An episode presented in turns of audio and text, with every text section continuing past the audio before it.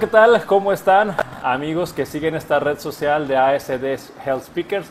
El día de hoy les traemos un tema que te va a servir mucho para cuidar mejor tu salud, sobre todo este tema va dedicado para los hombres. El día de hoy tengo aquí en la entrevista al doctor Francisco Merino López. Él es urólogo y es profesor de la Escuela de Medicina en la Universidad de Montemorelos. Bienvenido, doctor Francisco, ¿cómo estás?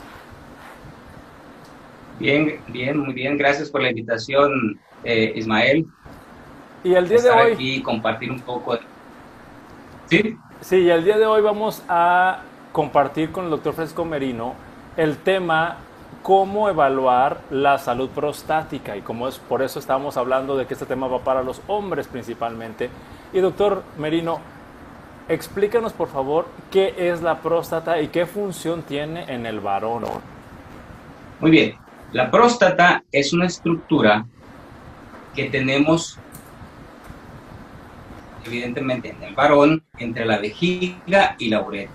Es una estructura que nos sirve eh, porque produce el líquido seminal, una, por lo menos una quinta parte del líquido seminal, y el líquido seminal es muy importante. En la parte que le corresponde a la próstata es muy importante porque hace que el semen se haga más fluido y también le da ciertos nutrientes al espermatozoide. Entonces, pero también importante también porque orinamos por el medio de la próstata y también sirve como esfínter, aunque no es el esfínter, pero también nos sirve como esfínter para la continencia. Son dos, bueno, dos funciones importantes que tiene la entonces estamos, estamos eh, aprendiendo que la próstata tiene una función principalmente en la función reproductiva del varón. Esa sería la principal, ¿entendí bien? Así es.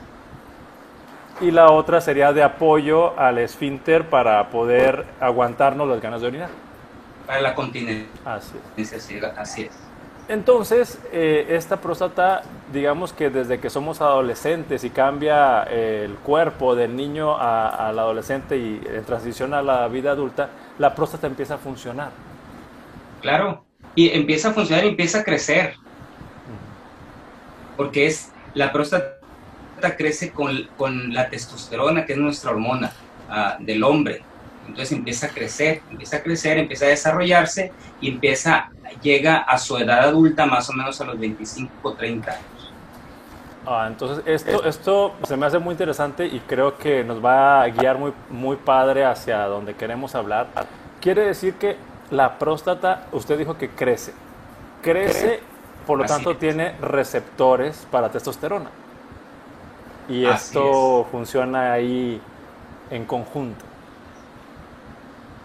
Así es, porque la glándula, no les dije, pero la próstata son tres componentes. Tiene un componente glandular, o sea, la glándula es la que produce el líquido seminal. Tiene un componente de tejido que, lo va, que, la, que la envuelve y otro componente muscular.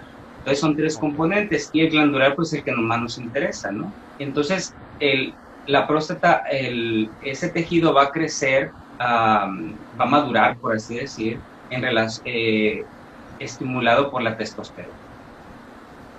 Bien, eh, considerando que eh, la próstata desde que hay la transición a la adolescencia y madura hasta, más o menos usted dijo que los 25 años, quisiéramos saber cómo poder mantener saludable la función de la próstata como glándula, como estructura de nuestro sistema reproductor masculino.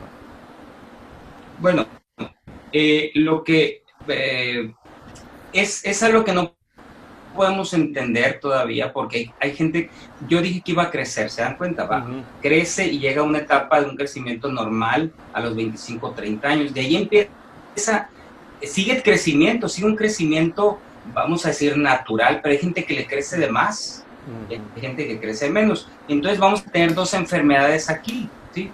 vamos a tener un crecimiento prostático bueno en el sentido del crecimiento natural de la enfermedad y vamos a tener también un, un cambio en la célula prostática que va a ser el cáncer de próstata.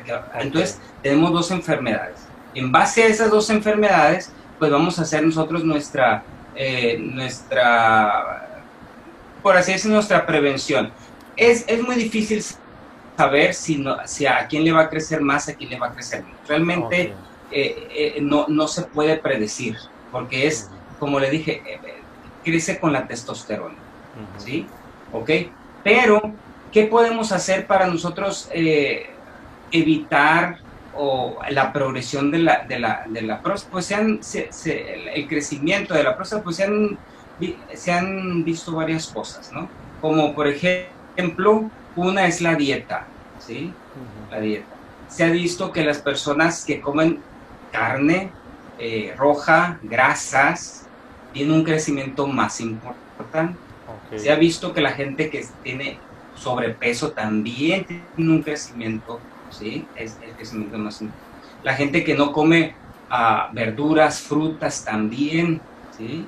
¿Ok? Em, en, es, en ese contexto es, es, es, lo que podemos hacer nosotros. ¿Qué podemos hacer para mantener una higiene uh, prostática, por así decirlo? intentar ser, eh, tener un estilo de vida más saludable. Y principalmente voy a recalcar, porque no es que eh, es, es, bien importante. El, se ha visto que el crecimiento de la próstata se da con pacientes que comen, eh, su dieta es rica en grasa animal. Bien, y, me imagino, y quiero explorar la, pregunta, así como otras enfermedades están relacionadas al tabaco o al alcohol, ¿también la próstata reacciona a esos hábitos? Bueno, ahí es importante porque vamos a hablar factor. Aquí Aquí lo que, lo que importa realmente, voy a decir, en relación a lo, a lo grave, es el cáncer de próstata. ¿sí? El cáncer de próstata es lo que más importa.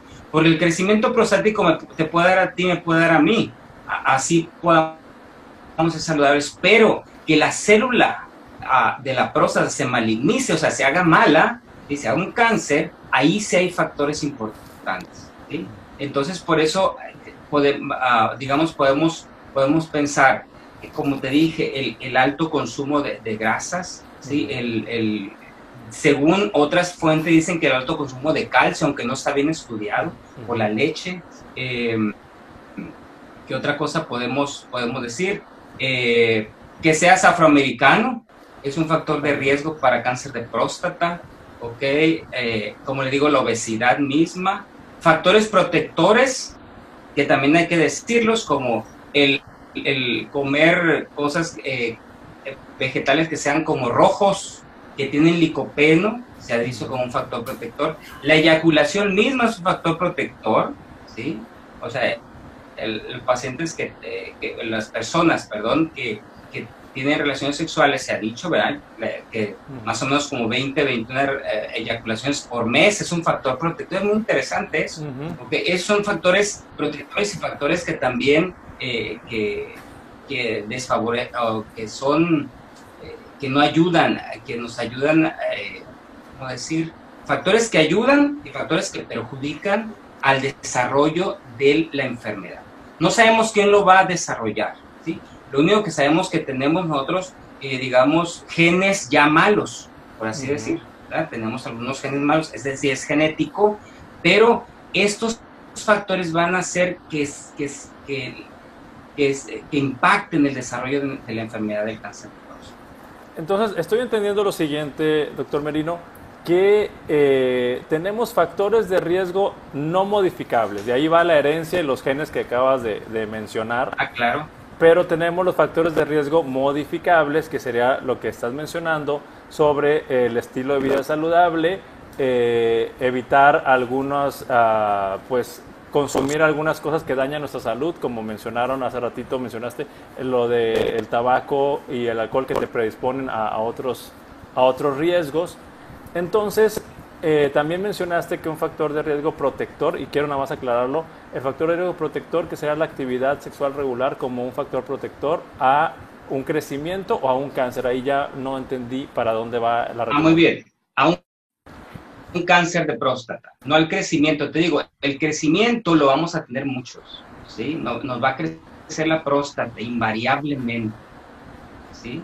Y entonces, pero ese es el, el el problema menor que podemos tener en, en, la próstata. Lo que nos interesa es detectar oportunamente el cáncer de próstata, por eso damos factores protectores y factores eh, factores de riesgo para, para desarrollar. ¿Ok? Qué bueno que dijiste factores modificables y no modificables. Los modificables no podemos, pues evidentemente la edad, entre más edad tengas, pues más, más el riesgo. Eh, como afroamericano, que tu papá hayas tenido cáncer, tu tío, tu, tu, primo, tu abuelo, son factores de riesgo también, ¿sí? Ok, pero uh, cuando tú le agregas los, los modificables, impactas en el desarrollo. No significa que si uno tiene un papá que se murió de cáncer, se me va a desarrollar la enfermedad, pero el factor ya está allí. Entonces, si tú le agregas factores modificables, entonces impactas en el desarrollo de la, enfermedad en, la persona. Y también el tabaco, ¿eh? También, está, también el tabaco, también es, es un factor de riesgo. Bien, doctor, quisiera que nos empezaras a compartir cuáles serían esas señales de que tu próstata está creciendo, porque ahorita vamos a hablar del cáncer, pero ahorita primero vámonos por lo que mencionaste, que a todos los varones eventualmente tarde o temprano nos va a crecer la próstata. ¿Cuáles son esas señales? Así es. Y bien eh, interesante porque si, nos, si las personas que están escuchando este, los hombres que, que están escuchando esta, esta conversación, hagan, háganse un ejercicio. Si, está, si, después, si tienen 40, 50 años o más, imagínense cómo orinaban a los 20 años, 30 años, y cómo orinan ahorita. Es decir, ven la diferencia, allí es el crecimiento de próstata. Es decir, disminuye el calibre del chorro, la presión, ¿sí? Hay gente que tiene más síntomas como decir, se levantan mucho orinar en la noche, en, el día están orinando cada rato, eso se llama polaquiuria en el día, les gana la orina, saben que tienen que ir al baño rápido porque si no me gana la orina, o otros con más, todavía un más, se les corta, están orinando y se les está cortando, se llama intermitencia, se corta, se corta. Ah, eso es cuando tienes que empujar. son síntomas, así es, son síntomas que algo está obstruyendo, algo está obstruyendo allí, entonces podemos pensar que la próstata empieza a crecer y empieza a crecer hacia adentro de tal forma que está obstruyendo la luz de la uretra, o sea, por donde orinamos. Eh, imagínense que es una naranja y por el medio orinamos, entonces empieza a crecer y al empezar a crecer, entonces empieza a obstruir y entonces tenemos todos esos síntomas que podría mencionar.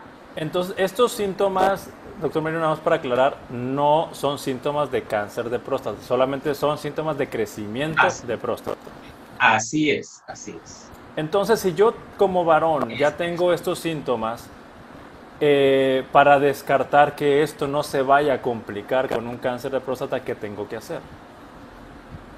Ah, muy bien. Recuerden que son dos enfermedades distintas, no van juntas. No, no, son juntas. El cáncer de próstata puede, puede crecer y dar síntomas pero cuando dan de esa forma síntomas es porque es un cáncer muy avanzado. ¿Se dan cuenta? O sea, los síntomas de, prostáticos generalmente se dan en el, en el, marco del crecimiento benigno de próstata. El cáncer de próstata cuando, cuando eh, no da síntomas, por eso es el problema, es el asunto es que detectarlo oportunamente, porque no da síntomas el cáncer de próstata hasta que está avanzado. ¿sí? Por lo tanto, eh, ya que quedó claro que el que tú tengas síntomas de crecimiento de tu próstata con todo lo que acabamos de platicar, no significa que estás en más riesgo de tener cáncer. Simplemente tenemos que anticiparnos a una revisión porque el cáncer, digamos, es silencioso y cuando es muy ruidoso con síntomas es que ya es demasiado tarde. Entonces, ¿qué tenemos que hacer? ¿A partir de qué edad tenemos que ir a visitar a un especialista como tú? Buena pregunta. Muy buena pregunta. A partir de, claro, a partir de cuando tienes síntomas, ¿no? Puede, la gente puede, pero generalmente a los 40 años es cuando nosotros ya empezamos a, ver que hay un problema, como que ya no, como que no estoy yendo igual, como que me estoy levantando más veces, etcétera, ¿no? Pero se dice, pero para detectar oportunamente el cáncer de próstata, sí se dice que a los 40 años con factores de riesgo, ¿sí? Es decir, para detectar oportunamente cáncer de próstata a los 40 años con factores de riesgo. ¿Cuáles son los factores de riesgo? Principalmente que tu papá, o sea, personas de primer grado, segundo grado, tu papá, tu abuelo, tu tío haya tenido cáncer. Con, un, con uno de esos, ahora, ahora ya lo pusieron un poquito más largo, ¿verdad? Mm. Pero digamos, a los 40 años si tienes dos factores de riesgo, es decir, tu papá y tu tío, o dos personas que han tenido ah, cáncer de próstata. A los 45 años, si solamente tienes un factor de, riesgo, o si eres afroamericano, ¿sí? ¿Okay? Algunos de esos factores que ya están descritos. Y a los 50 años, ¿sí? Si no tienes ningún factor de riesgo. Yo mi recomendación es que a los 45 años, porque antes era así, ahora lo, lo han alargado un poco, pero a los 45 años sin factores de riesgo y a los 40 años con factores de riesgo. Para, detectar, para detectar cáncer de próstata. ¿eh? Entonces, cuando tenemos síntomas prostáticos, así de todos los que le acabo de decir, pues hay que ir antes, no vamos a esperar hasta los, hasta los 45, etcétera, ¿no? Hay que ir, ¿por qué? Porque lo importante aquí es orinar bien, tenemos que orinar bien, es lo importante. Bien, doctor, entonces quedando bien claro las edades donde se recomienda claramente ir a una valoración, aquí tenemos que hablar de un tema eh, que entra eh, el miedo, la resistencia, eh, esa parte de que la experiencia de ir con el urólogo es una experiencia terrible. ¿Qué nos puedes decir al respecto? Porque creo que hay avances, hay tecnología, hay cosas que pudieran modificar esa experiencia eh, de ir a, ser revisados como varones? Claro. Miren, eh, el antígeno prostático específico es, un, es un, una prueba que se hace en sangre. Si ese antígeno prostático específico lo tenemos en parámetros normales para la edad, lo, ya no lo, ya no lo, ya dejamos al paciente y hasta el otro año, anualmente anualmente lo tomamos. Pero si ese antígeno prostático es, está sospechoso para la edad, entonces ya hacemos el tacto rectal. El tacto rectal siempre lo hacemos, es parte de nuestro estudio. ¿sí? El ¿Por qué? Porque no siempre el antígeno va a elevarse, en la mayoría de los casos se eleva, en la mayoría de los casos, pero no en todos los casos se, se va a elevar, y entonces tenemos que hacer el, el, el, tacto rectal para también tener un parámetro de cómo, la consistencia de la próstata.